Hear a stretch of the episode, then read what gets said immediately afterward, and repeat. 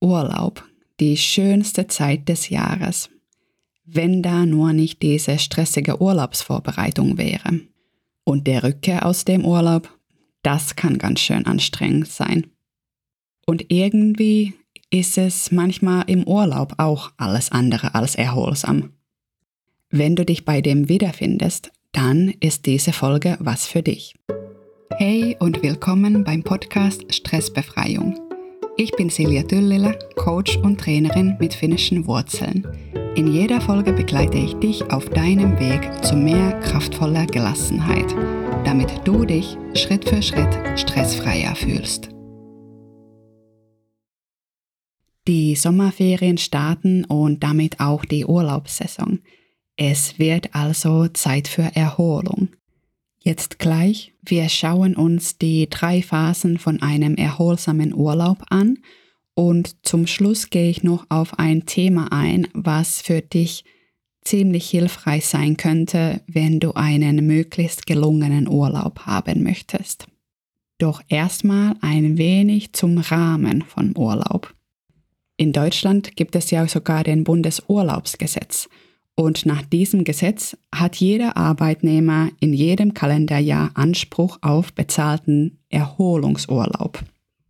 In dem Gesetz steht, dass während des Urlaubs der Arbeitnehmer keine den Urlaubszweck widersprechende Erwerbstätigkeit leisten darf.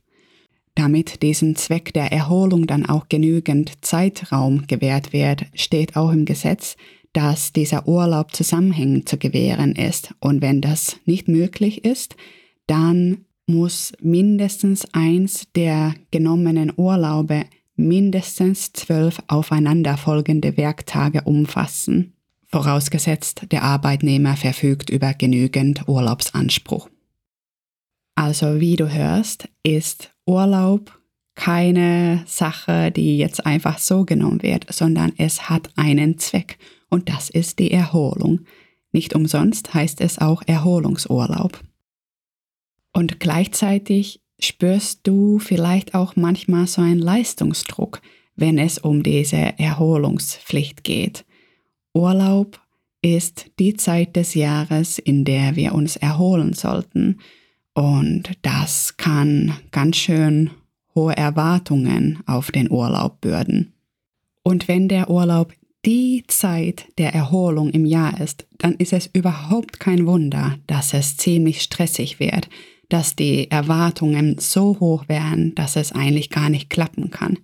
Da kann es ungemein hilfreich sein, wenn die Erholung was Alltägliches ist, wenn die Entspannung auch immer wieder im Alltag integriert wird, wenn du dir optimale Pausen gestaltest, wenn es nicht nur der Urlaub oder vielleicht das Wochenende ist, sondern jeden Tag Zeit für Regeneration da ist. Zu diesem Thema hatte ich ja schon ein paar Podcast-Folgen aufgenommen, die ich auch in den Show Notes verlinke. Doch heute soll es um Urlaub gehen. Wenn der Urlaub jetzt tatsächlich eine eher seltene Phase der möglichen Regeneration in deinem Leben ist, dann gibt es eine ziemlich blöde Gefahr, Nämlich, wenn du unter chronischen toxischen Stress leidest, dann sind deine Cortisolwerte andauernd hoch.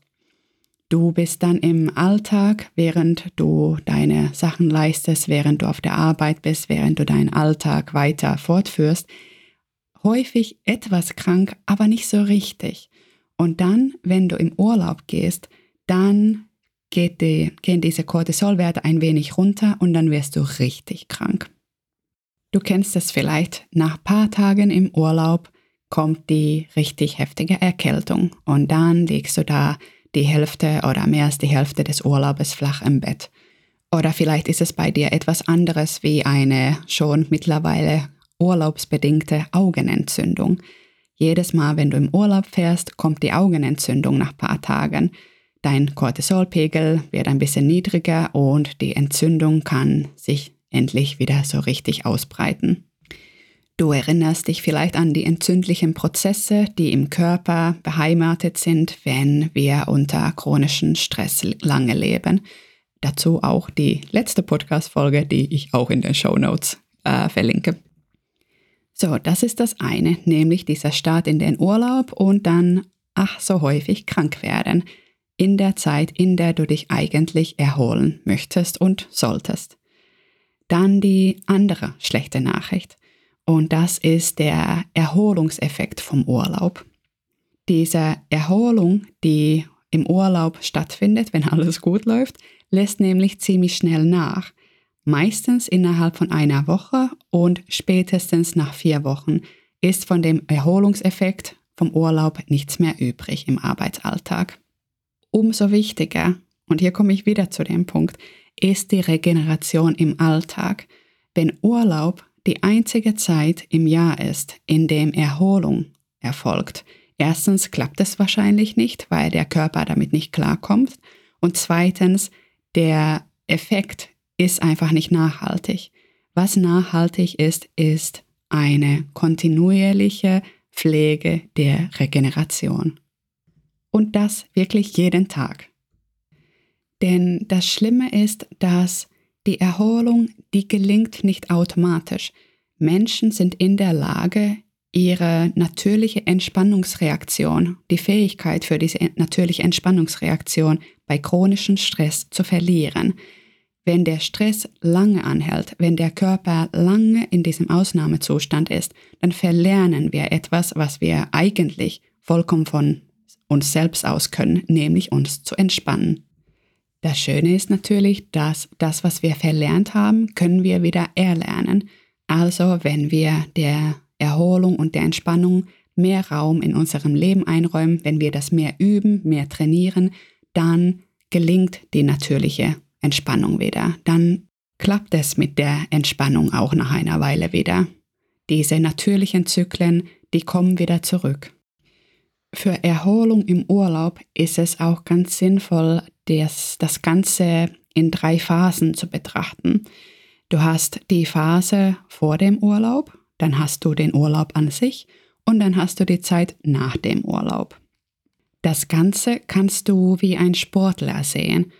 Urlaub ist die Zeit, in der du Kraft ausbaust. Und Kraft baust du nicht beim Training auf, sondern in der Phase der Regeneration.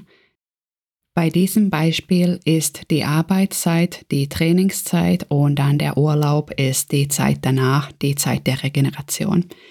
Und was natürlich hier wiederum wichtig ist, sind diese Phasen dazwischen. Erstens die Phase vom Training in die, in die Regeneration, im Prinzip der, die Phase des Cooldowns diese Phase des Abkühlens ist dafür da, dass du nicht deinen ganzen Arbeitsstress und deine ganzen Arbeitsthemen direkt mit in den Urlaub nimmst. Da sind wir direkt beim Thema Entladung der Stressenergie. Starte nicht in den Urlaub, so dass du noch in einer physischen Stressreaktion drin steckst. Das wird nicht gut. Gib dir und deinem Körper die Zeit, sich in Sicherheit zu fühlen. Denn aus diesem Ort und Zustand der Sicherheit kannst du definitiv deinen Urlaub um einiges mehr genießen. Es hilft dir gedanklich von dem Arbeitsstress loszulassen und in ein Gefühl der Sicherheit zu kommen, wenn du erstmal etwas machst, was deinem Körper beruhigt.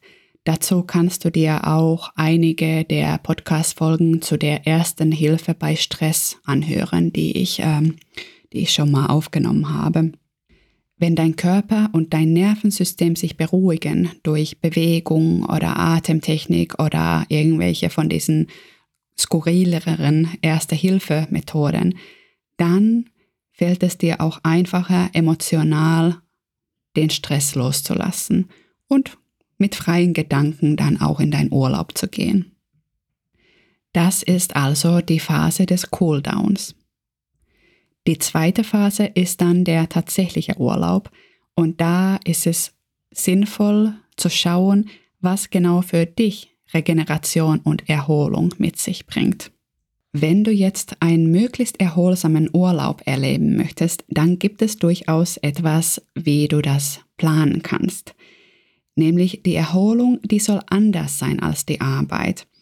Also suche nach Gegenpolen zu deiner Arbeit wenn du auf deiner Arbeit sehr viel kommunikativ unterwegs bist, mit vielen Menschen zu tun hast.